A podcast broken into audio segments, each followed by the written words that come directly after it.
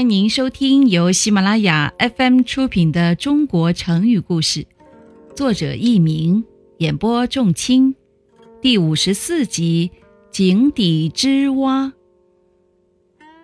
有一只长期在井底生活的青蛙，有一天，它抬头看天的时候，恰巧碰见一个路过井边的海鳖朋友。于是，这只青蛙便得意地夸耀说。朋友你好，我生活在这里，快乐极了。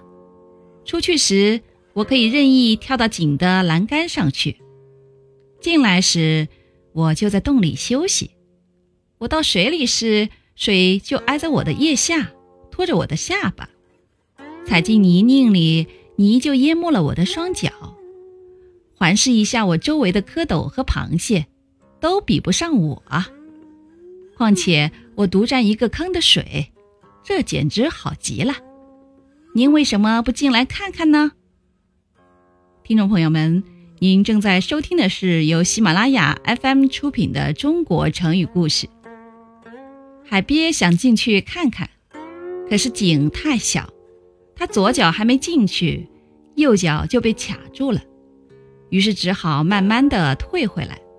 他对井蛙说。我住的那个海啊，千里都不能形容它的大。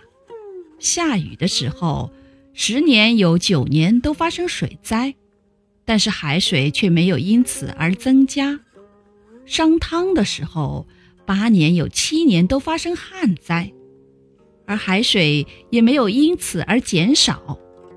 我们那个海啊，不会因为时间的长短而有所改变。